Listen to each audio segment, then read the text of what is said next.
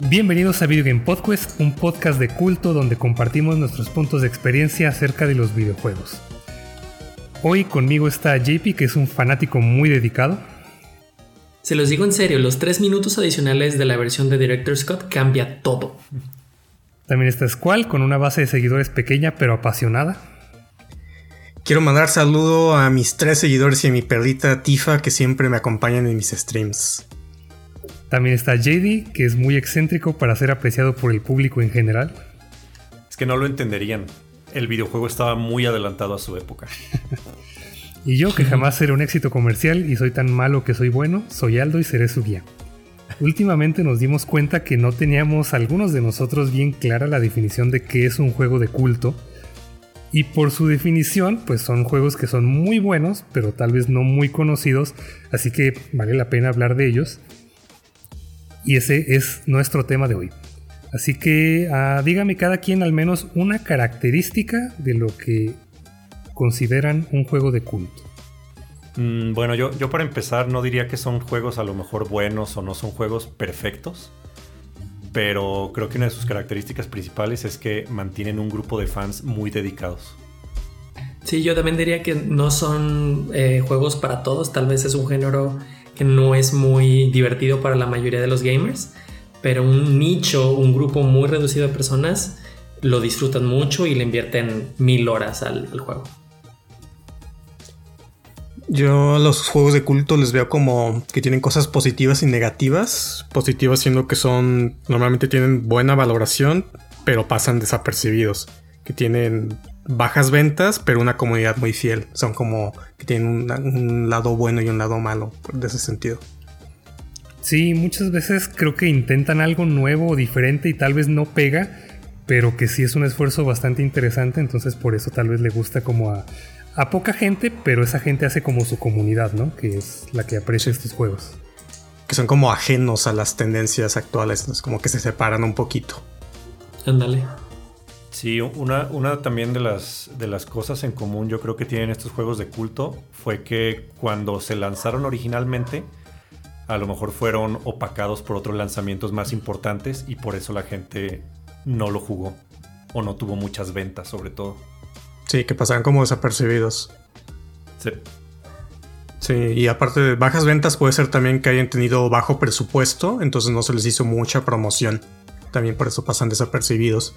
Aunque la, crítica luego los aclama mucho, ¿no? De que este, ese juego vale mucho la pena, pero por alguna otra razón eh, no vende lo, que esperan. Hasta, bueno, en algunos casos hasta después, ¿no? Ya que se hizo como eh, de culto. Sí, similar a las películas también. Sí, creo que es, es más común, ¿no? Como ver estos ejemplos en películas. Igual también eh, a veces como su expresión y su devoción es con un nivel de ironía al describir lo que es como tan malo que es bueno. Y es más común escuchar eso de una película, ¿no? O sea, que una película dices, está malísima, pero es tan mala que te ríes y te diviertes viéndola, pero parece que también pasa con algunos juegos. Sí, otra vez la cosa es eh, que tienen, es que llegan a ser como influyentes, perdón, que llegan a ser como influyentes, ya sea que inspiran una secuela o que luego es la que se hace popular o la que pega y después es como que, ah, pues que esta viene del juego tal o que es de un juego que salió hace tantos años, ¿no? Entonces como que a veces también llega a pasar eso con algunas situaciones. Pues lo, vimos hace poco con eh, Smash Brothers. Uno de, de mis juegos de culto favorito es Undertale. Y uno de los personajes más importantes de ese juego, que no es un juego, digamos, muy famoso, muy jugado, eh, uno de los personajes salió en, Smash como un skin de uno de los este, fighters. Pensé que ibas a decir que Smash está basado en un juego tuyo favorito y dije, ah, igual. Nickelodeon All Stars. PlayStation All Stars. Ah, de culto. Bueno, y por esta razón, pues sí, van a ser juegos como no tan conocidos, pero que vale la pena mencionarlos, así que vamos a, darles una lista de los que hemos jugado o quizás hemos escuchado acerca de ellos y darles como nuestra opinión, a ver cuáles les podemos recomendar. Y para esto va a ser como un juego en el que vamos a hacer grupos de tres y de esos tres vamos a hablar un poco de cada juego y ver cuál les recomendamos un poquito más o cuál conocemos más, cuál tal vez merece eh, como una, una, plataforma nuevamente. Entonces vamos a empezar con el primer grupo. Eh, los tengo acomodados conforme fueron saliendo, entonces vamos a empezar con juegos un poco viejos. Pero está la saga de Mother o Earthbound, está Bionic Commando y uno llamado The Secret of Monkey Island. Mm, sí, bueno, yo no he jugado ninguno de esos tres, pero sí los he escuchado también que son como aclamados por la crítica, juegos de culto. Eh, si no me equivoco, de Bionic Commando salió como un remaster, un remake hace. Bueno, no recién, no quiero decir reciente, pero digamos dos generaciones atrás, si no estoy seguro. sí, probablemente hace unos 10 años a lo mucho, pero sí, yo, yo jugué el original de chico y, pues lejos de que, no sé, que no, no haya sido un éxito o lo que sea, o infravalorado, etcétera, simplemente por alguna razón llegó a mis manos y me parecía divertido. Es todo. O sea, es un mono que va con una pistola, va disparando y tiene como una, una garra, como un gancho. Entonces también tiene como mecánicas tipo Spider-Man, se va columpiando. Y es eso, o sea, es como un contra que tiene, que tiene como esta garra. Y sí, o sea, le hicieron como su remake o remaster o algo y nuevamente pues sí, no, no fue aclamado, pero vaya, está entretenido el primero y es realmente todo lo que les puedo decir al respecto. bueno, de, esos tres yo sí jugué Monkey Island. Eh, y es un juego un poquito extraño porque es de, del género, le podemos decir point and click, que fue popularizado por otro juego oculto que se llama King's Quest. Y es básicamente un juego en 2D en donde lo único que tienes que hacer es darle clic a, un objeto o alguna parte del escenario y poco a poco vas guiando a tu personaje a que agarre un objeto que después lo necesita en, otra parte del escenario en donde le da, no sé, le da una manzana a una bruja y la bruja te da una poción, la poción se la das a fulanito de tal. Y así vas avanzando un poquito la historia, pero todo lo único que haces es darle clic a objetos o moverte de escenario a escenario. Entonces creo que por lo mismo este, no fue considerado un tipo de juego, un género de juego muy popular. Pero los que sí disfrutan este tipo de juegos, me, incluyo, jugué los primeros, fueron de mis primeros juegos de niño, eh, los disfruté muchísimo. ¿Pero por qué? O sea, como lo describiste, tal vez no se antoja tanto, pero lo que yo he escuchado es que tiene muy buena comedia. En particular, sí, eh, Curse of the Monkey Island tiene muy buena comedia, tiene muchas, este, como cosas secretas que tienes que ir encontrando, easter eggs. Pero en general el personaje principal es un payaso. Y conforme vas eh, explorando la historia, vas, haciendo bromas, puns, de esos que juegan con, con palabras. Y pues simplemente siendo un torpe, haciendo cosas tontas. Y la verdad es que la comedia le da un, muy buen giro. Pero si no te gusta el tipo de juego, no creo que sea algo. O sea, la comedia no es suficiente para que te guste el juego. Ya. Simplemente lo hace mejor que otros point and clicks. ¿Y es cuál tú qué, qué sabes acerca de Earthbound? Pues muy poco, yo lo jugué no lo terminé, lo jugué en, emulador, de hecho, porque nunca pude conseguir el cartucho original en Super Nintendo, pero eh, me parece que está disponible, no sé si está en, um, el Super Nintendo Mini, que tampoco tengo, pero eh, lo interesante es que es un RPG un poquito excéntrico, o sea, tiene varios elementos ahí que parodian o hacen burla de los RPGs tradicionales que a lo mejor quién sabe si eso es lo que hizo que no vendiera muy bien, en, al menos en América, cuando lo trajeron. En América, digo, en, Japón fue bien recibido, en general por eh, su historia, sus elementos, sus peleas con enemigos muy extraños. Ah, y en América como que no gustó mucho, pero sí tiene su base de fans, pues. Entonces sí es un gran exponente del, género. Tanto que eh, no pegó acá y nunca trajeron el, Mother 3 o Airbound 3 por así decirlo, nunca se trajo acá en América y hay una petición y firmas así constante de que lo localicen acá, pero creo que eso nunca va a pasar.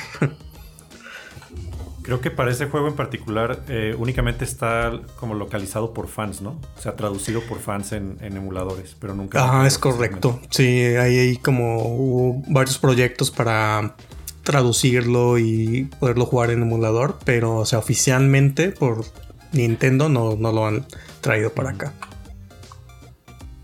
Sí, lo que he escuchado.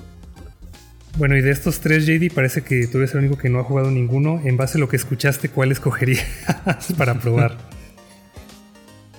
Mm, probablemente empezaría por The Secret of Monkey Island. O sea, creo que nunca, nunca me han llamado la atención los juegos de point and click. Pero si este es muy aclamado, es de culto, creo que empezaría por ahí. Ya, a mí también se me antoja probarlo, pero ya será más adelante. Vamos a pasar a los siguientes tres y tenemos Battletoads, Jazz Jackrabbit y Parasite Eve. ¿Cuál han probado y qué nos pueden decir al respecto? Yo solamente Battletoads y eh, cuando estaba originalmente en. ¿Qué era? De Nintendo. Y nunca lo pasé porque pues, lo famoso de este juego es que es muy difícil, en especial el nivel de las motos, que si te pide unos reflejos inhumanos. Entonces eh, es la fama, ¿no? De que probablemente no fue tan popular por eso de que era un juego muy difícil. Y se hizo de culto por eso también, precisamente, ¿no? De que era un juego súper difícil de pasar. Eso es lo que yo sé de él. Y es un beat'em up, ¿no? Así como las tortugas ninja, pero en esteroides. Exactamente. Ah. exactamente, como también tipo contra, supongo. Yo la única vez que jugué Battletoads fue, uff, en la primaria en casa de un compañero de la escuela, pero es todo lo que sé. Sí lo he jugado, no, o sea, no, no de principio a fin, pero sí estaba súper cabrón, muy difícil. Sí, mi experiencia fue la misma. ¿Y de los otros juegos qué opinan? los que lo hayan probado. De Jazz Jack Rabbit, pues únicamente lo, tampoco, no de principio a fin, lo jugaba en las computadoras que había en la primaria también, eso sí me acuerdo, y en casa de mis primos que tenían una computadora más avanzada. Pero es, todo lo que te puedo decir, es, es, un juego en 2D de un conejo verde. Eh, creo que también corría a veces un poco rápido, tenía, tenía armas tipo pistolas, escopetas. Pero es un juego en 2D también tipo... ¿Qué será? Como Mega Man tal vez. Mm, ¿Plataforma? parecido. Sí, plataforma. Ronan. Ok. Ajá. ¿Y quién ha jugado Parasite Eve?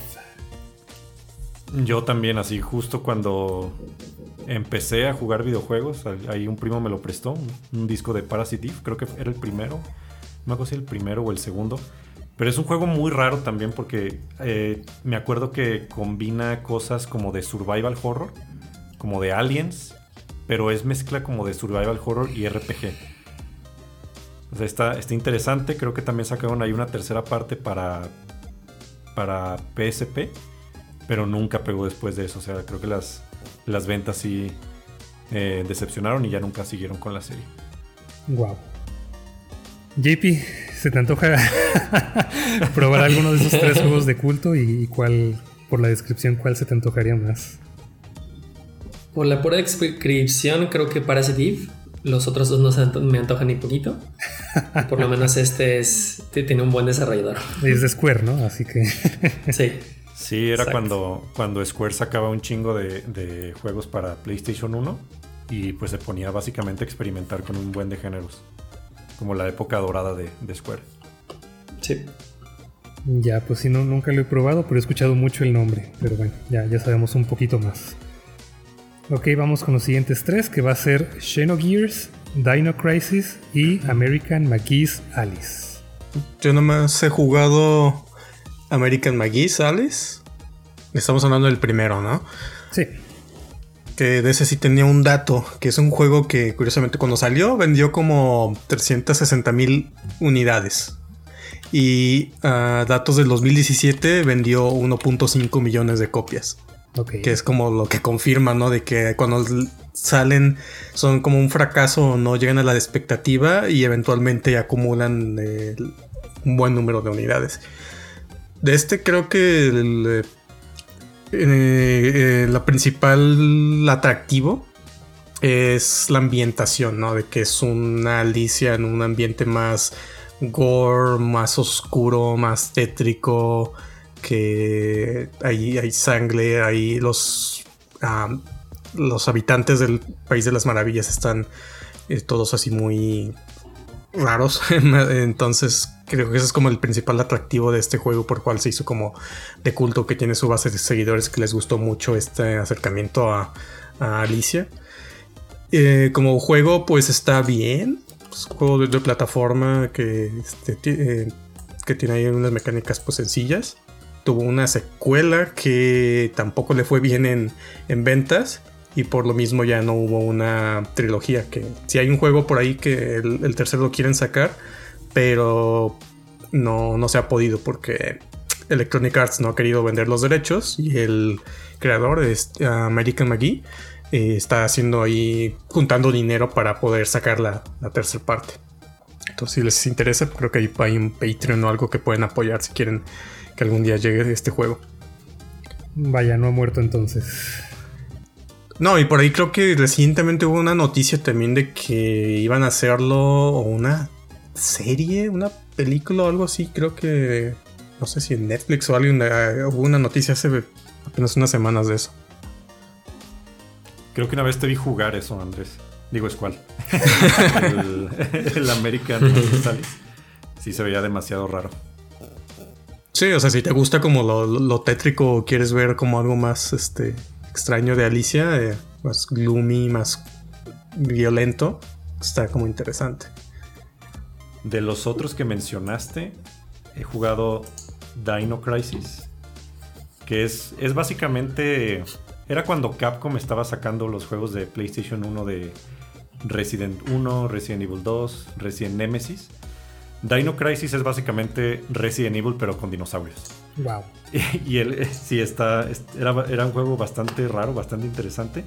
Y Dino Crisis 2, que también supongo que es considerado de culto, eh, era, era también como un tipo survival horror, pero era, era con más acción. O sea, si comparas Dino Crisis y Dino Crisis 2 con películas, yo diría que sería compararlo como, como con Alien 1 y Alien 2. Okay. El primero es más de terror y el segundo es más acción. Eh, terror diagonal acción.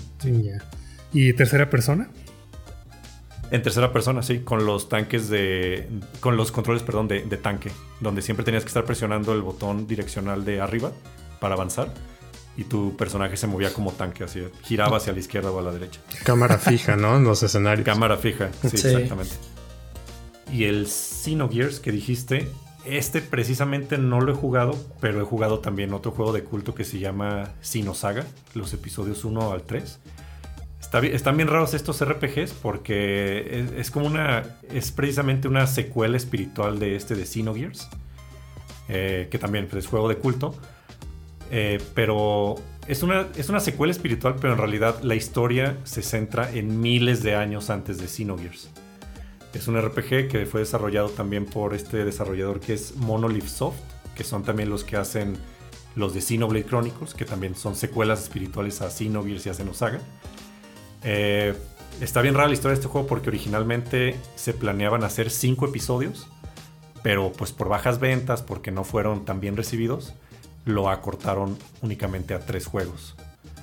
Y, está raro porque la dirección de los juegos cambia mucho de episodio a episodio, siempre como el arte, el diseño de personajes, la música, o sea, como el compositor y el combate cambian muchísimo de... Ya como que a veces los personajes ni se parecen de episodio 1 a episodio 2, por ejemplo. ¿Y, por qué nunca te ha dado curiosidad como jugar el original? ¿El Xenogears? Ajá. Pues está medio difícil. O sea, podría jugarlo en emulador. Es un poco difícil jugarlo porque únicamente está. Lo puedes jugar en PlayStation 3 a través de la tienda. Es como uno de los PS1 Classics que ponen ahí. Entonces, sí es, sí es un poco complicado jugarlo porque no está en todas las consolas. Pero lo interesante de esta saga es que tiene. O sea, la, la trama tiene como muchos temas religiosos y se, mete, se empieza a meter mucho como con la religión. Pero religiones ficticias, supongo. No, con, cristianismo y catolicismo y ah, ok. Sí, pues hay varios de los nombres, ¿no? De personajes y de lugares y todo que tiene que ver con eso. Sí, que es como el nuevo Jerusalén y cosas así. ah, qué pedo, ¿qué es esto? está raro, pues, está muy raro. Este. Y interesante que el Xenosaga 1 también tiene una adaptación a anime, como con como 20, 25 capítulos. Ok, creo que de estos tres es el que se me antoja un poquito más, porque también escuché la historia acerca de uno de los Xenoblade y sonaba muy interesante, Pero vaya, o sea, siendo un RPG, pues tiene competencias muy muy fuertes, o sea, y no todos pueden ser populares. No va a llegar como al nivel que, que tiene Final Fantasy, ni siquiera tal vez el que tiene Tales of. Pero suena que es una bastante, bastante buena esa, esa serie en general. ¿Tú, JP, probarías alguno de estos tres juegos? Creo que de ese sí elegiría eh, Xenoblade, perdón, Xenogears. Ajá. Eh, básicamente por lo mismo que dijo JD, yo también jugué Xenosaga. Ah, ok. Me gustó bastante y solo por el hecho de, de que podría tener, porque creo que nunca lo confirmaron, podría tener una liga entre ambas sagas, me gustaría intentarlo. Que tengo de hecho mi trilogía en PlayStation 2, todavía los conservo. Son muy buenos. ok, los siguientes tres van a ser Valkyrie Profile, Conquers Bad Fur Day y Ico. Entonces, ¿cuál de estos han probado? De estos tres, yo solamente he probado Valkyrie Profile, que es un RPG muy interesante en donde eres, eh, controlas una Valkyria de la mitología nórdica y básicamente vas por el mundo obteniendo las almas de guerreros caídos y ellos forman parte de tus guerreros humanos o Einherjar, que es el, término nórdico. Y pues bueno, simplemente es un RPG, tiene su propia historia, este, va pasando diferentes cosas con tus personajes, los, puedes ir creciendo también. Y, pues simplemente es un RPG muy raro que le, que le dieron esta dinámica. Tal vez por eso puede ser considerado de culto. Y Conker's Bad Fur Day nunca lo jugué, pero sí he visto a alguien jugarlo. Yo te puedo hablar cuatro horas de Conker's Bad Fur Day si quieres. es un juegazo de Nintendo 64 que mm, originalmente Conker no iba a ser como del tono que terminó siendo el juego. Eh, le pusieron una historia un poquito más cruda, más oscura, ya para mayores de edad. Y lo interesante de Conker es que tiene un montón de parodias y referencias a cultura popular, a películas, a personajes que. O sea, hay una escena por ahí de Terminator, hay una escena de Matrix, hay varias cosillas, guiños que, que hace que el juego también se sienta como diferente cada, cada momento. Y es una historia bien loca, pues, de, de lo que pasa después de una borrachera y los, personajes están bien cagados. Ah, literalmente hay un personaje que es un. Una. The Great Mighty Pooh. Ándale, ese, mero. Es un jefe. o sea, tiene... creo, que, creo que te vi jugar eso, pero el, remaster o el remake que hicieron después. Sí, después. Ajá, es que el juego es de Rare. O Rare. Eh, y, ya ves que los compró Microsoft. Entonces, eh, actualmente, si lo quieres jugar, lo puedes jugar en Xbox eh, en un remake que hicieron de, la historia. Bueno, pues de todo el juego. Cambiaron el multiplayer, pero el juego, la historia lo hicieron como con mejores gráficas y mejores controles también. Pero yo, yo soy más. Sí, yo jugué los dos, pero soy más, fan del, de 64. Como que el, look y las gráficas son lo que. Sí cambian, pero como que. Mm, no me gustó cómo lo cómo quedaron al final en el 360. O más bien me encariñé mucho con las del 64, puede ser más bien. Ya, que ese de hecho nos lo regalaron por ganar un torneo de Halo. ah, sí, sí. De hecho, sí, ah, pues de ahí lo tengo, sí, cierto. Eso y una taza de, de Xbox. y finalmente está Ico. Este yo lo jugué y lo jugué después de haber jugado Shadow of the Colossus. Este es, salió antes, ¿verdad? Primero salió Ico y luego Shadow of the Colossus pero de Ico así como que no se escuchó mucho. Tal vez no impactó tanto como pues ver 16 colosos. Entonces, una vez que, jugué este, dije, tengo que jugar el anterior. Y sí, o sea, es como una... Mm, pues es, como un Zelda, tal vez, supongo. Porque es como de andar en, castillos, resolver acertijos. Y la estética sí es la misma que manejan en, las dos eh, secuelas, que va a ser Shadow of the Colossus y The Last Guardian.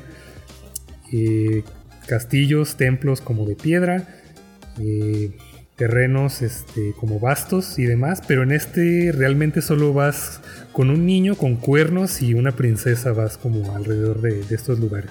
¿Alguien más lo jugó? El ICO sí, pero fue cuando sacaron como la colección remasterizada en PlayStation 3, que sacaron ese y Shadow of the Colossus en, en HD. Y sí, es como un juego muy viejo porque, si no me equivoco, también salió como muy al principio de la vida de, de PlayStation 2. Entonces ya desde, desde esa época sí era considerado medio desconocido, medio de culto. Yo no lo acabé, ¿tú lo acabaste? Eh, sí, pero si te soy honesto, se, se, me hizo un poco complicado jugarlo porque es un juego ya muy viejo. Sí, un poco medio de no eran, Ajá, un poco medio de flojera, los controles medio, medio troncos. Como que no te respondía bien el personaje o estaba como muy... Eh, ¿Cómo se dice? Como muy flojo, no sé, los, los controles, raro. Sí, muy tronco. Uh -huh. Oigan, y del, del Valkyrie Profile, eh, el, es RPG, pero corrígeme si me equivoco, pero tiene también como elementos como de acción o más bien como que de tiempo. No, es que tiene mecánicas muy raras. Yo, yo sí jugué el, el 1 y el 2. Ajá. El 1 es para PlayStation 1 y PSP y el 2 es Valkyrie Profile Silmeria. Ese es para PlayStation 2. Yo jugué los dos y son, eh, o sea, lo, los hace un, un, desarrollador que se llama Try Ace, que hace RPGs con mecánicas así súper complicadas. No es para nada de acción, o sea, sí es, eh, sí es RPG como tal, pero está algo raro porque al menos en el 2 te mueves en el escenario. Y cada personaje tienes, como una party de cuatro personajes y, y cada uno tiene un botón. O sea, un, un, un, personaje es triángulo, un personaje es cuadro, otro círculo y otro X. Y puedes hacer combos, depende como la combinación de botones que presiones.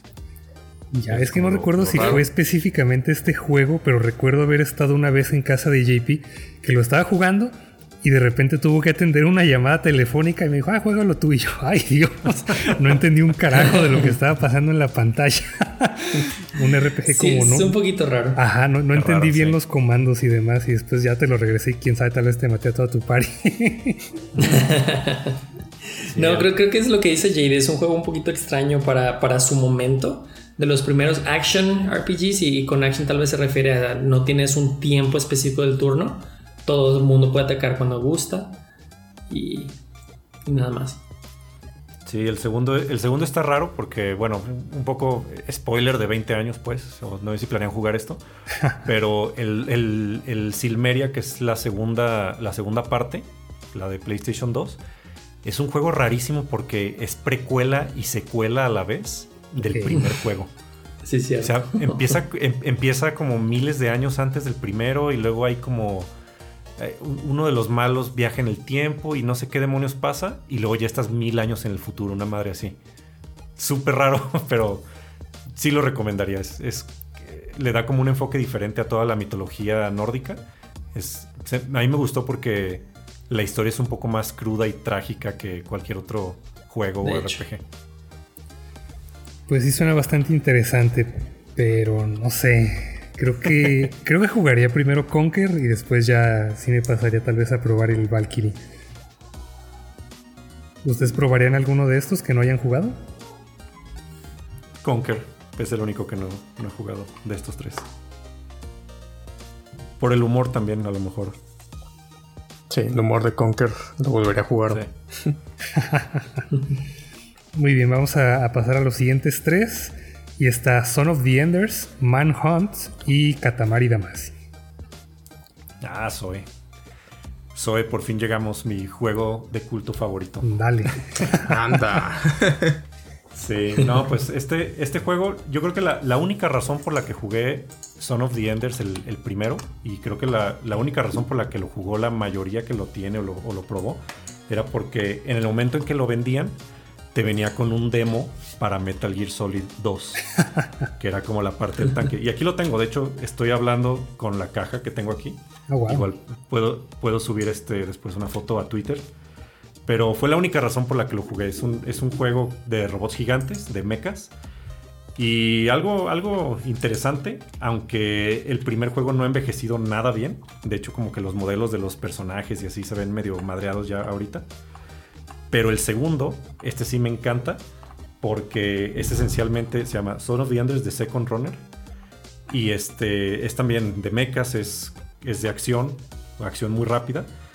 Pero lo interesante de aquí es que ya como los, los modelos de los personajes o, los, o las escenas las cambiaron, en lugar de que sean 3D, es completamente anime.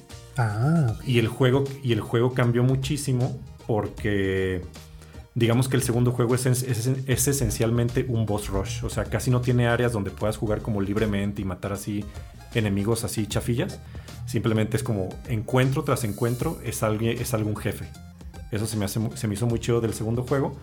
Pero lo interesante es que nunca lo compré cuando salió. Siempre como que... Pues había muchos otros lanzamientos y se me pasó comprarlo. Y después de muchos años, eh, en Mercado Libre encontré a alguien que lo vendía barato. Lo compré y, me- y el, y el maldito me envió el juego, pero sin la caja original. O sea, me envió una caja bien pirata con una impresión de, la portada y todo el rollo. Pero el disco sí es original, es lo interesante. Y bueno, ya también lo, lo- lo compré porque sacaron, sacaron este, un remaster HD para PlayStation 3. Y recientemente, hace como dos años, sacaron un remaster para PlayStation 4 y le aumentaron modalidad de VR. Entonces, eso está interesante. No lo he probado con VR, pero sí, cada que lo remasterizan, lo, lo compro. Ah, y lo interesante, también otra cosa que estoy viendo en la caja. El, el remaster para PlayStation 3 incluye un demo para Metal Gear Rising. Entonces, como que el Zoe original salió con un demo de Metal Gear 2 y el remaster de Zoe salió con un demo de Metal Gear Rising. Eso está interesante. Así los querían vender. Sí. Otro dato curioso de este es que también eh, hay un anime y una, y una OVA que es precuela a, a los, a los dos juegos. Este juego lo, creo que lo jugué en tu casa y, y si mal no recuerdo, los cutscenes, las escenas eran de anime, ¿no? Sí. Sí, exacto. Eso ya para el segundo juego los, reemplazaron por escenas de anime. Sí, lo jugué un que- ratito y está interesante. Yo creo que los eh, fanáticos de, de mechas o cultura japonesa Sí. les, les va a gustar este juego. Sí, de hecho también, o sea, fue producido, este, est- estos dos juegos fueron producidos por Hideo Kojima, que ya Ah. lo conocerán. Y de hecho, en muchos juegos de Metal Gear hay easter eggs de Zoe 1 y Zoe 2, que es el, el mecha principal, que a veces está como en el escritorio de algún personaje, tiene una estatuita así que, que sale ahí en, en algunas escenas de Metal Gear. Y creo que la última noticia que sé de esta saga, porque me gusta mucho, de hecho, cuando fuimos a Japón también compré un armable de, de- de este mecha, de Yehuti. Eh, la última noticia que escuché fue que Konami había actualizado la marca de Son of the Enders en 2020 y como estaban sacando los remasters y la versión de VR, se rumoraba que iban a sacar una tercera parte, pero pues no, eso ya fue abandonado completamente por Konami. están muy ocupados vendiendo NFTs y no haciendo más Sí. Silent Hills. Anda. Ya sé. Malditos. Sí, ya sé. Un misterio lo que está haciendo Konami ahorita. Pero bueno, vamos a pasar a, a Manhunt. Este no lo he jugado, pero me acuerdo que en la universidad un amigo lo estaba jugando y cada día llegaba y me platicaba. Y estaba rarísimo. O sea, es que hay muchos juegos como de horror que, que sí que van a haber zombies y vampiros y lo que sea, pero este, este es como humano completamente. Y la historia es de un asesino que está en la cárcel y le van a poner la inyección letal, pero en vez de ponerle la inyección letal, lo duermen y despierta como amarrado. Y resulta que la persona que lo secuestra es un director de cine snuff.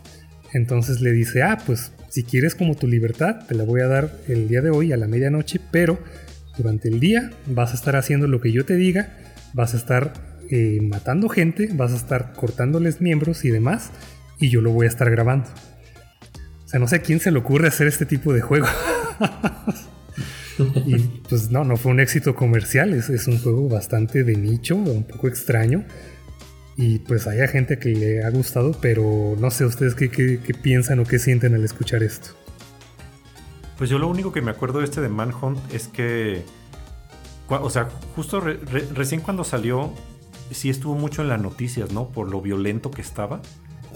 Y lo, lo, lo que me acuerdo es que originalmente salió para una consola de Nintendo, no me acuerdo si fue el Wii. ¡Wow! una- No. Ajá, es, es- de Play estaba bien 2, raro. pero hubo una secuela. Y Ah, la ok. secuela Ah, sí, la, sí salió en Wii. Ah, eso, Es eso que- precisamente era lo que me estaba confundiendo. Sí, yo jugué la secuela. Era, es otra historia, es otro personaje. Eh, y sí, tiene, pues mantiene como lo del gore, como ejecuciones muy gráficas en a los personajes o los enemigos. Entonces sí, es como un juego para mayores de edad, obviamente. No sé por ¿Y salió en Wii? Eh, creo que sí. Me acuerdo de las noticias, que salió para alguna consola de Nintendo, no estoy seguro cuál. Que era como lo, lo, lo, raro porque Nintendo siempre hace como juegos muy familiares. Sí, mira, el 2 está tan violento. Está para PSP, Microsoft, Microsoft Windows, Wii y PlayStation 2. Era el Wii entonces.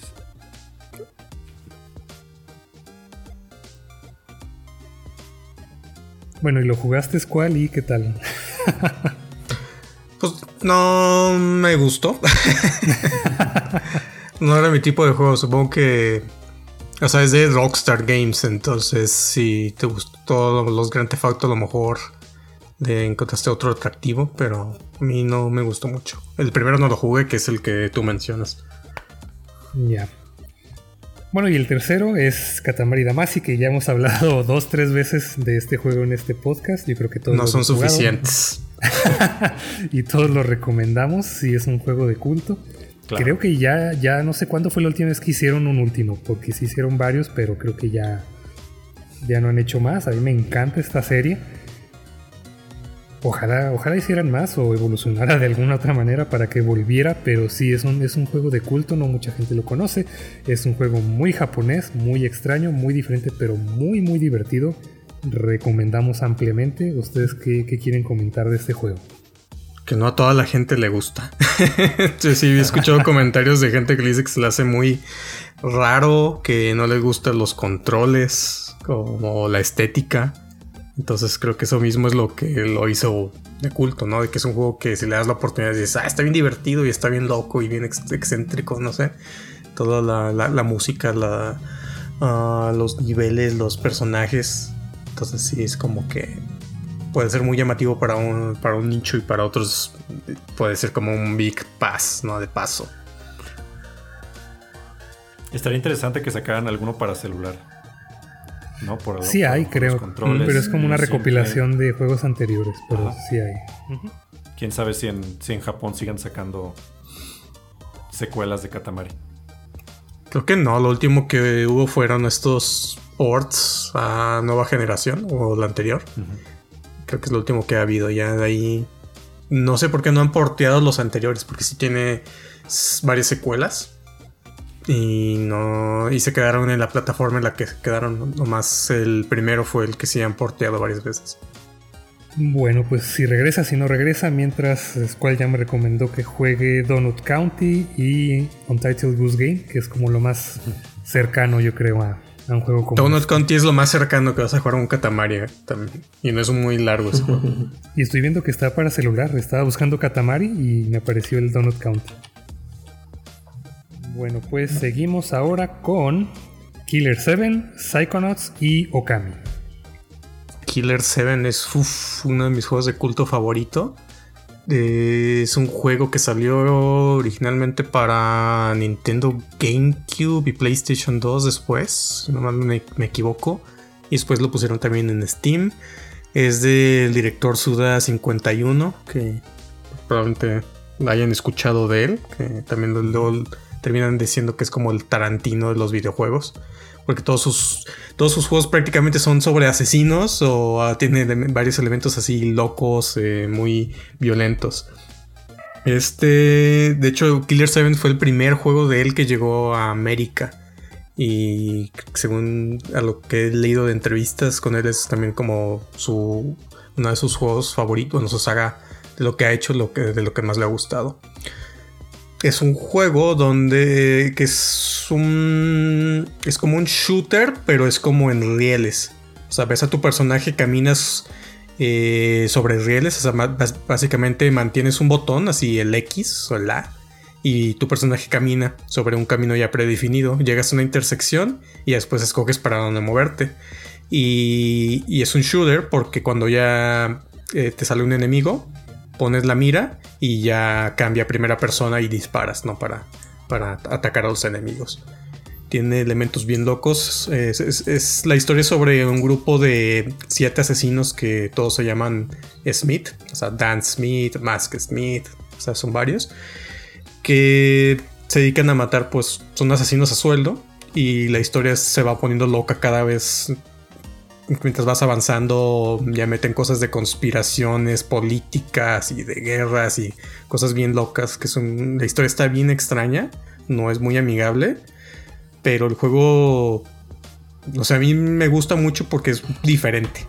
Que creo que es lo que lo cataloga como de, culto, que es una mezcla muy extraña de elementos. Eh, visualmente es como shell shaded, pero tiene mucha sangre y gore. Eh, los personajes son bien extraños, pero carismáticos en su, a su manera. Entonces es como que algo muy, muy Suda 51, es como lo diría yo. Pues sí, recuerdo ah. haber visto cuando estabas jugando en, tu casa, eso es cual, y no entendí ni un carajo de qué se trataba. Pero sí estaba interesante de ver. Yo lo jugué tres veces y la tercera no lo entendí. Pero sí, sí es como No More Heroes, entonces el tipo de violencia, a pesar de que sí es muy violento y muy gore, es como de broma, ¿no? Caricaturesca. Entonces sí vale la pena mencionar que lo que decías que es tal vez como una película de Tarantino. Sí, sí, y si ubican más No More Heroes, pues esto es lo que vino antes de, No More Heroes. No More Heroes es como lo que pegó más. Killer 7 creo que no le fue tan mal en, ventas, por eso lo portaron a Steam.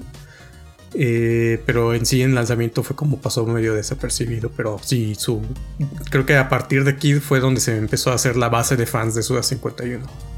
Ok, y ahora pasando a Psychonauts, se escuchó mucho acerca de la secuela el año pasado y ya por fin pudimos, pudimos perdón, eh, conocer el, primer juego, pero yo creo que cuando salió ni lo pelamos. Eh, entonces... Nadie lo pues, peló.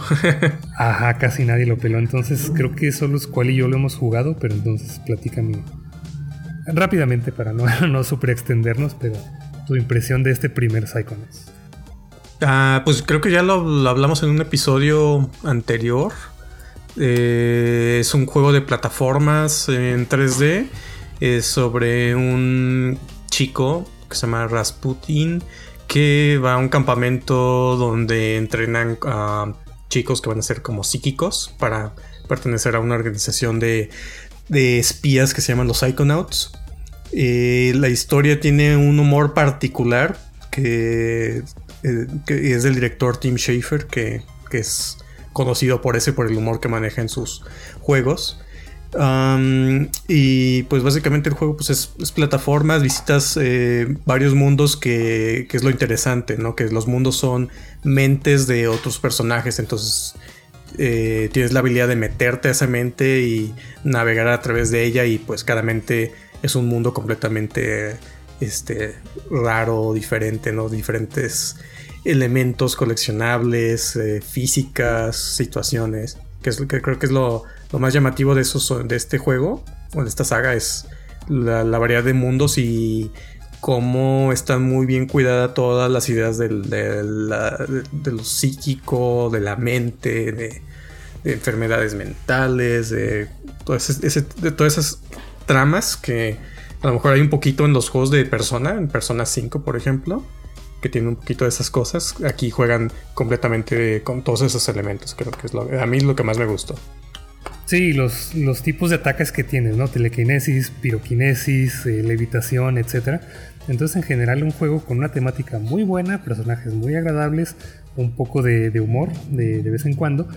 Solo que si esta primera entrega, ahorita jugarla ya, ya se siente muy, muy vieja. A mí me costó un poco trabajo, no, no por difícil, sino porque no me estaba gustando tanto cómo se juega. Y tal vez por eso no fue como el, este éxito comercial. También la estética a mucha gente puede que no le guste. Lo compararía, por ejemplo, con One Piece, que tiene una historia muy buena, pero a la gente no le gusta la estética de los personajes. Entonces sí, muy recomendable eh, para conocerlo, pero ya si se pasan al 2, ahí sí, ahí no hay peros. Es muy, muy bueno la, la secuela. Como datos, cuando Psychonauts salió, vendió alrededor de menos de 100.000 copias en América. Entonces sí quedó abajo del presupuesto. Ya posteriormente cuando lo pasaron a PC llegó a las 400.000 copias. Y ya en números de 2015 está llegando casi a los 2 millones de copias vendidas. Pues yo, yo me gustaría hablar de Okami. Que este es un juego que se me hace muy raro que sea de culto porque cuando salió el trailer yo dije, wow, este es un juego AAA, se ve increíble. El arte es, es lo que más me llamó en un principio. Y le fue muy mal al punto de que el desarrollador del juego Clover tuvo que declararse en bancarrota. Pero realmente es. El, problema fue una falta de mercadotecnia. El juego en sí es una obra maestra.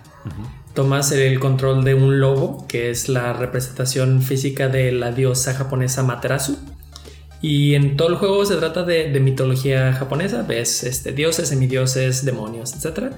Y vas por el mundo este, reviviendo la naturaleza, quitando una como corrupción y lo interesante de este juego es que utilizas como un pincel celestial y vas como pintando runas y dependiendo de las runas que, pintas haces poderes que afectan el mundo real.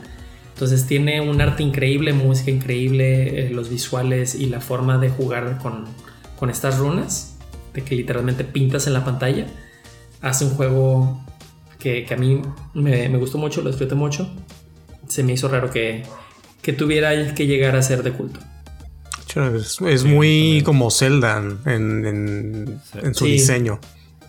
Creo que por ahí salió cerca de el de Zelda Twilight Princess, entonces no sé si eso le terminó afectando también. Sí, a mí, a mí también me encantó este juego y se me hace raro que haya eh, cerrado ese estudio porque pues creo, creo que después también hubo un, remaster o un, un, port para Switch, ¿no? Que ya también utilizaba mejor los, pues los controles del pincel. Para Switch no sé, pero para Wii sí hubo, porque podías ah, precisamente dibujar con el pincel. Sí, ahorita ya lo puedes encontrar en creo que prácticamente todos los lados. hay una um, un remaster para Nintendo Switch, para Play 4 y para Xbox One. Entonces sí, está ya. Nomás solamente. Ah, no, en Windows también está. Yo creo que de toda la lista es el que este es el que más se me antoja. Porque lo dejé a la mitad, entonces sí, sí quiero terminarlo. O sea, visualmente me, encantó, se jugaba muy, muy bien. Tal vez me, costó un poquito de trabajo porque sí se juega diferente. Pero la historia, los personajes, toda la mitología japonesa me está encantando. Entonces yo creo que de la lista este es el que pasaría a mi backlog. De hecho, tiene una secuela para Nintendo 10, Okami Den. Ah, cierto. Y también un dato interesante del estudio que decía, eh, eh, el estudio cerró, era Clover Studios, pero después eh, de varios de los miembros de aquí fundaron Platinum Games. Que Platinum Games son los que hicieron Bayonetta. Ah, interesante, eso no sabía. Pues de estos tres, ay Dios. Ah, pues sí, Okami y Psychonauts muy muy recomendados y Killer 7 si les interesa como algo muy diferente, muy raro. Yo los tres los jugaría. Vamos a pasar con los siguientes, que va a ser Rule of Rose, Odin Sphere y Portal. ¿Qué nos puedes decir, Squall, de Rule of Rose? Que yo, que yo no lo tengo. que es el juego que todo mundo jura que tengo y que se los presté, pero no. Es, es una de esas joyitas que ando buscando. Que si alguien lo tiene, lo ve, por favor, cómpremelo. Porque es rarísimo este juego. Es más raros, ajá. Es de los más caros de conseguir también por su rareza. Pero estoy seguro que tú me lo prestaste. Claro que no, no soñas. Estoy seguro, me, acuerdo de la portada. O sea, me acuerdo, me acuerdo verlo haber tenido la caja en mis manos. Pues solo Una caja tipo color así como papel, pergamino, así medio café. Con una rosa en medio, Rule of Rose. Deja cambio mi, mi, comentario. Sí, sí te lo presté, ¿me lo puedes regresar? te lo regresé hace 10 años, yo creo. Se lo regresaste a alguien más. No, pero sí, este. Ah, este juego. Nunca lo jugué, pero sí se me antojó desde que lo mencionaron, pero nunca lo encontré. Es una de las cosas de este juego es que es muy difícil de encontrar y no lo puedes jugar en ningún otro lado más que en PlayStation 2. Sí, es un survival horror. es que sí recuerdo haberlo jugado muy vagamente, pero sí es un survival horror con controles también como de tanque, como los Resident viejitos. Y era una temática también así como de, unas niñas que estaban en un orfanato y estaban como eh, atormentando a, la protagonista. No sé, algo muy raro también. Y del Estaba viendo que el estudio que hizo este es de Atlus y no sé si es de los mismos que hicieron los de, ¿cómo se llaman? Clock Tower y eh, Haunting Grounds, porque es como tiene varias mecánicas del estilo. Sí, de que tienes que escapar y esconder y así. Creo que hubo un, par de años, y tal vez ya lo había mencionado en el podcast, pero que sí lleva a casa de Squall y siempre estaba jugando algo de terror. Y recuerdo, o sea, de este no lo recuerdo, el Rule of Rose, pero sí recuerdo el Hunting Grounds, el Clock Tower, eh, Killer 7, ah, Fatal Frame, creo. O sea, y te los aventaste así uno tras otro. Hubo una época en la que jugaba todos. Exactamente por eso me acuerdo que él me lo prestó. Porque le dio una. Porque, por una época solo jugaba Survival Horror.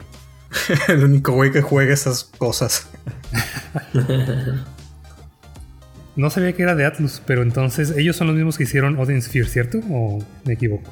Sí. creo que. Ajá, sí. Ok, y ese lo jugamos todos, ¿correcto? Sí. En Play 2 y yo lo jugué también el. La última versión que sacaron en Play 4. Donde ya corría Tengo bien. ganas de jugar. Ajá. Tengo ganas de jugar ese remaster, de hecho, porque lo jugué para PlayStation 2 y fue así como de los últimos que salió en la como la vida útil del, PlayStation 2. Y sí, se, se, trababa cuando había mucha acción en la pantalla, eso me acuerdo perfectamente. Sí, con un, dragón, me acuerdo.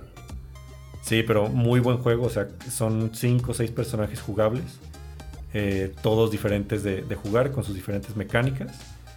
Y sí, me acuerdo, la historia estaba muy, muy interesante y cómo se entrelazaban todas las historias de los, de los personajes ya casi al final. Se me hizo muy chido. Sí, visualmente está muy bonito, es en 2D. Eh, tiene batallas con jefes ahí interesantes. Lo único que no me gustó de este juego es el manejo del inventario. Que tienes que estar cargando ah, como frutas, semillas y eh, ah, cosas para recuperar. Ah, tienes que ir plantando y recolectando comida para hacer recetas. No, no, manejaba muy bien el inventario y siempre se te llenaba y no podías agarrar cosas y tienes que estar eh, ahí tirando, comiéndote cosas a cada rato, entonces como que se le cortaba la acción. Sí, los objetos se quedaban ahí en la pantalla y es lo que ayudaba a que, se pusiera tan lento el juego, porque la pantalla se atascaba de cosas que aventaban los enemigos, las cosas que tú aventabas, etcétera, etcétera. Correcto, en Play 2, cuando había muchísimos elementos, sobre todo en los jefes o unas escenas con muchos enemigos, se ponía lentísimo, que estabas así, brincabas y flotabas por el aire y todo. Sí, estaba raro. En Play 4 ya no pasa eso. 10 frames per second. Pero sí, definitivamente muy recomendable en cuanto a modo de juego, gráficamente y la historia. Tanto este como otros juegos similares que hizo el estudio, que va a ser el Muramasa y el Dragon's Crown. Que el Dragon's Crown no sé por qué no lo terminamos, porque ese era multijugador y era como cooperativo de sillón. Ah, cierto. Pero está interesante porque cada quien agarraba su raza y pues se jugaba muy similar, ¿no? Al Odin Sphere. Sí, solo que ese no tenía historia, creo. O sea, es como y más como de más calabozos y pasar los mismos calabozos una y otra vez. Por eso a lo mejor no, no se nos hizo tan interesante como el Odin Sphere. Ok, y otro, uy, bastante bueno, entonces fue Portal. Eh, creo que este solamente JP y yo lo hemos jugado. ¿El primero? Sí. Ajá. No, yo más jugué el 2. Ah, ok, entonces JP, ¿qué, qué opinas del primero? De que quise la Es lo Eso se volvió icónico. Sí, es, básicamente un juego muy original en el aspecto que pues tienes la, pistola, puedes jugar con la física porque tienes portales, pones los portales, te teletransportas, eh, pero también juegas con gravedad, puedes hacer que, vayas infinitamente rápido y después cambias el portal y saltas. Entonces, este, la forma en la que juegas y, resuelves eh, prácticamente eh, acertijos o puzzles de física. Es algo muy novedoso, pero también la historia de cómo te meten, cómo te lo van contando y, lo que pasa al final, sin spoilers, lo hacen un juego muy, muy interesante. Sí, que tiene una de las cosas que a mí me gusta más en una historia es como un misterio, ¿no? O sea, de qué, qué está pasando aquí, por qué estoy aquí, cómo salgo de aquí, quién es este. Pero mientras vas avanzando son esa habitación por habitación y cada habitación pues es un acertijo que tienes que resolver con estos portales eh, usando física, como, como bien decías. Y, también tiene algo de comedia, ¿no? En, los diálogos. Entonces, Además de que el juego es muy corto, entonces es muy muy recomendable. O sea, si tiene casi casi cualquier PC de ahorita lo puede correr sin problemas. Eh, está divertido, está muy entretenido. Yo, yo me acuerdo que me envicié, o sea, lo acabé en un fin de semana así rapidísimo. Sí está muy muy chido el primero. Yo creo que sí recomendaría Portal sobre, sobre cualquiera de los otros dos, pero sí también muy bueno el Odin Sphere. No sé ustedes qué opinan. Uh, Portal creo que es el más amigable o el más fácil de jugar que, los otros. También. Y el más icónico también. Sí, porque o sea, Rule of Rose está cañón que para jugarlo, para que la encuentres o tal vez en el emulador, pero sí, yo también completamente Portal es más icónico. Ok, entonces pasamos a los últimos tres que tenemos en nuestra lista y va a ser The World With You, Catherine y Undertale. El primero me parece lo jugamos todos y incluso ya tuvo su, episodio. Y es, digamos, un juego similar, entre comillas, a Kingdom Hearts, pero que tal vez no le fue tan bien. Y por eso se volvió como un poquito de culto y acaba de tener su secuela, que me parece que tampoco vendió muy bien. Pero ustedes han jugado Catherine, ¿cierto? Sí. Sí. ¿Qué tal? Sí. En Play 3. Sí, juego bastante, bastante interesante porque aparte de la trama, también que ahí te hace decidir algunas cosas medio, medio extrañas en su historia. Eh, recuerdo que el juego también se trata como de, de, puros puzzles, o sea que tienes que escapar de hacer puzzles y, escapar de algunos eh, de algunos como dungeons, pero contra, contra reloj. Se juega como sí, interesante. Ajá, sí, ah. exactamente. Más pues o menos, no sé, es como... vas como escalando una torre, una pared de cubos y tienes que irlos moviendo para ir haciendo escaleras y poder ir avanzando. Y se va complicando, entonces como que la, la mecánica a lo mejor no es muy atractiva haciendo puzzles y se pone bien cañón después. Pero la historia yo creo que es lo que lo más llamativo del juego, que tomas decisiones, que es todo, todo es como en anime o shell shaded. De hecho, pues es, otro juego de Atlus, de hecho, también de los que hicieron Persona. Entonces, como que el estilo se parece mucho los, al diseño de los de Persona. De hecho. Y creo que sacaron también una nueva versión, ¿no? Hace poco. Sí, el Catherine Full Body, creo que se llama. Ajá, que es un port y tiene Creo que tienen un poquito más contenido de historia. Ese no lo he jugado, pero el anterior sí lo pasé todo. Tiene varios finales también. Ah. Yo no lo jugué, pero recuerdo que, lo recomendaban mucho, entonces vi la pura historia en YouTube. Y me acuerdo que, un día llegué tarde a una entrevista de trabajo porque estaba viendo la historia. estaba bien picado y dije, no, es que quiero saber qué pasa que acabé llegando tarde a esa entrevista. Y creo que ni conseguí el trabajo, pero sí estaba muy, muy interesante la historia.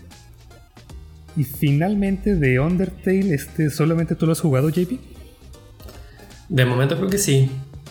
Eh, les platico que es un juego un poquito extraño. La verdad es un RPG en 2D eh, y, lo ves, digamos, todo por arriba.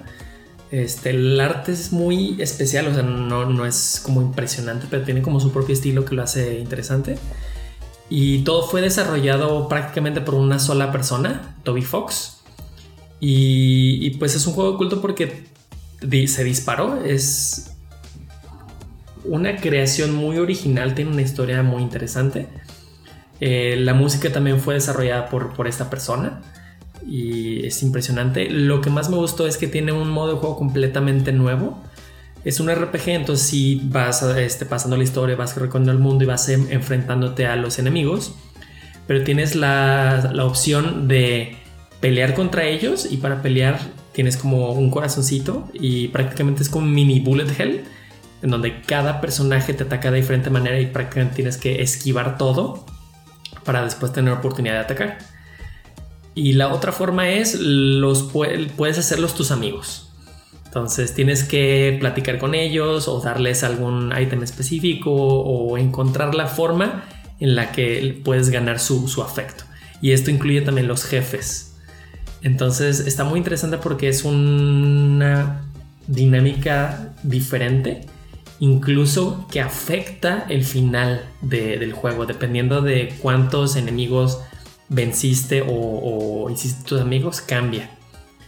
De hecho, si eliges irte por, el lado de matar, el juego es muy muy fácil de cierta forma, pero al final te enfrentas con un jefe estúpidamente difícil y, al revés.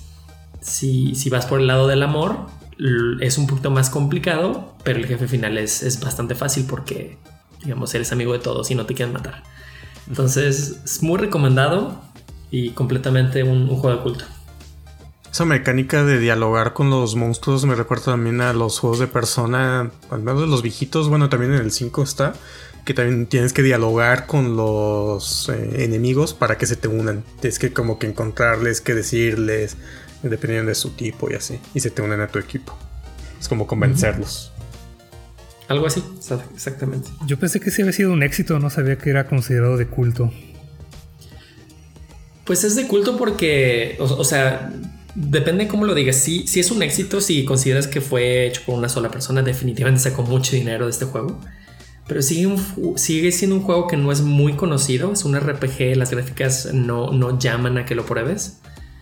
Y, pues diría que por eso no, no es tan conocido, tan popular que eh, le agregaría nomás que también porque cumple con que es un juego de bajo presupuesto, que no, tenía mucho dinero, entonces también por eso se hizo, creo que es uno de los elementos que también ah, caracteriza a los de culto.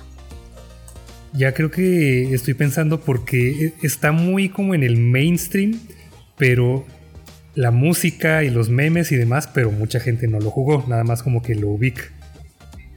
Exacto. Es que sí, o sea, yo he escuchado muchísimo hablar de él y siento que todo el mundo lo conoce, pero tal vez no todo el mundo lo ha jugado, ¿no? De hecho, no sé si vieron hace unos meses que, hicieron como un performance de circo enfrente del Papa con la canción de Megalovey. es un video muy extraño. Ves nada más ahí el Papa escuchando esa canción diciendo que qué diablos está pasando aquí. De hecho, es de, las cosas que me llama la atención de Undertale, la, música principalmente. Pero sí está en, mi lista. Este, este, es mi backlog, definitivamente. ¿Quieres el vinil? De, de hecho, hay un vinil muy, muy fregón de Ah, sí hay. sí, sí, sí. De hecho, es, como una calavera. Ah, está muy padre. Bueno, pues hay un montón de juegos de culto, entonces yo creo que aquí vamos a parar nuestra lista. Vamos a dar unas menciones honoríficas. Entonces me gustaría que cada quien diera unas menciones honoríficas y que me diga dos cosas. ¿Cuál de estos juegos les gustaría probar y cuál es el que más recomiendan de toda la lista? Ok, eh, empezaré yo.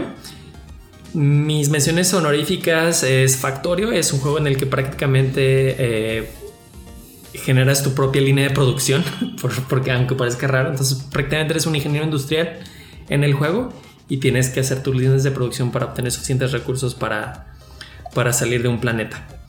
Y el otro, creo que lo había mencionado en algún episodio, es Papers, Please, en donde tomas el control de un eh, guardia de frontera y tienes que revisar los documentos de los demás.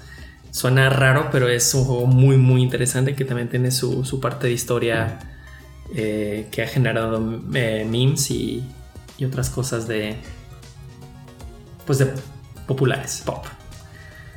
Bueno, de, todos estos, eh, creo que el que más recomendaría es Okami.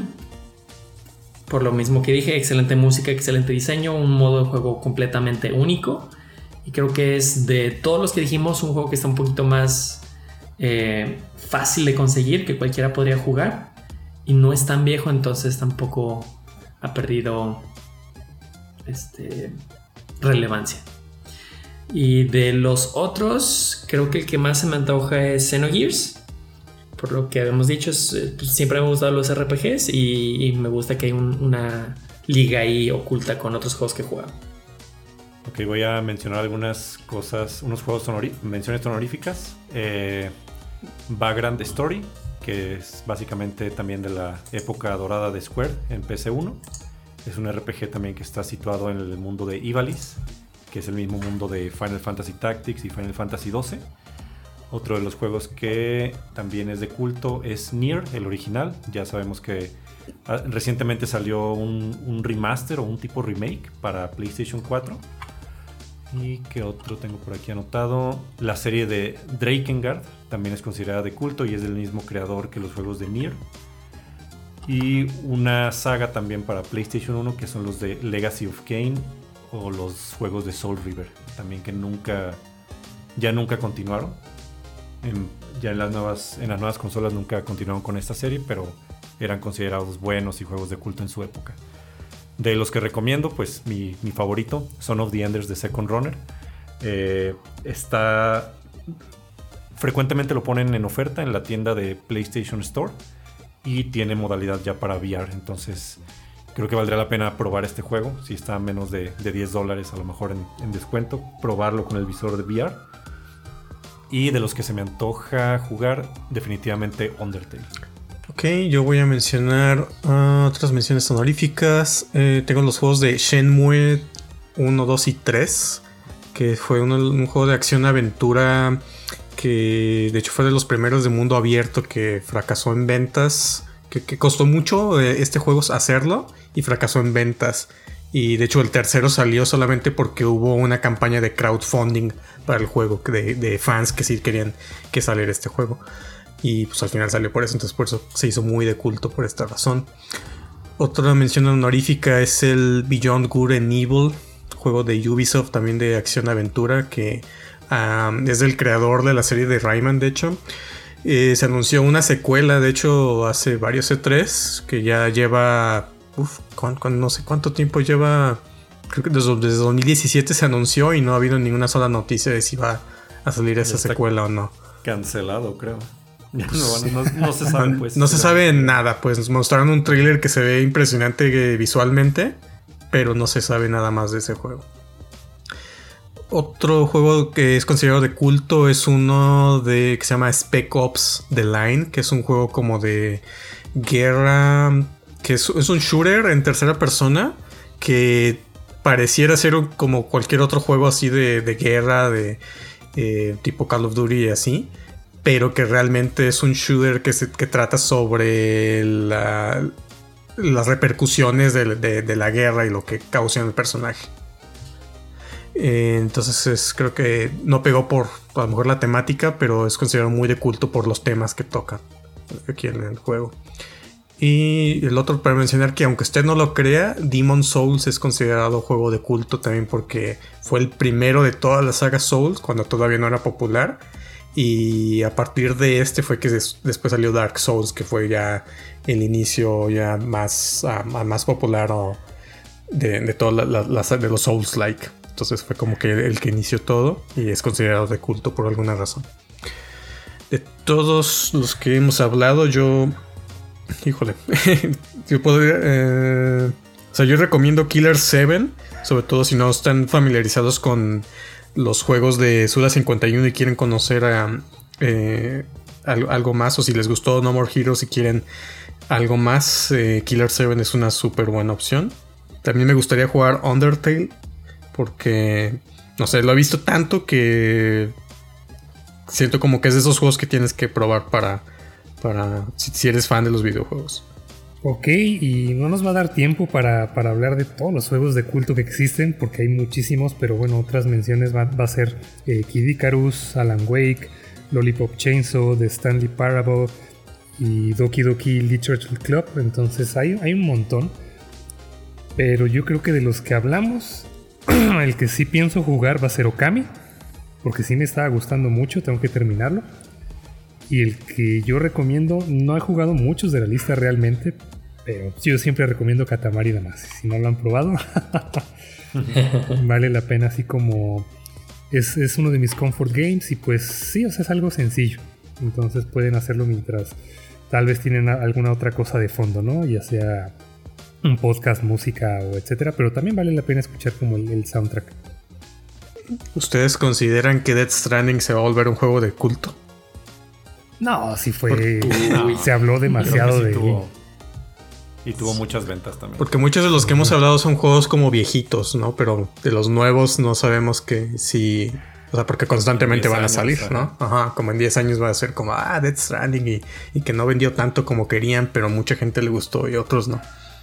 Está un poco difícil porque, por las ventas sobre todo, pero veamos. Van a seguir saliendo juegos que van a ser de culto por que sean poco, populares o les va mal, yo creo que van a, van a seguir saliendo. Sí, está, está complicado porque ahorita se le puede dar difusión gratis a cualquier cosa por redes sociales y demás, pero sí, aún así pues va a haber juegos que tal vez no, no sean un éxito comercial, que no les vaya tan bien, pero que tal vez sí sean buenos y por X o por Y simplemente no se vendan, pero que van a ser, perdón, que van a ser como estas gemas escondidas, gemas ocultas. Bien, pues es todo en este nivel. Si quieren recomendarnos un juego de culto o un tema, el mejor lugar para hacerlo es Instagram y Twitter en arroba vpodquest. La manera más fácil de mandarnos opinión es participar en las preguntas que ponemos en Spotify.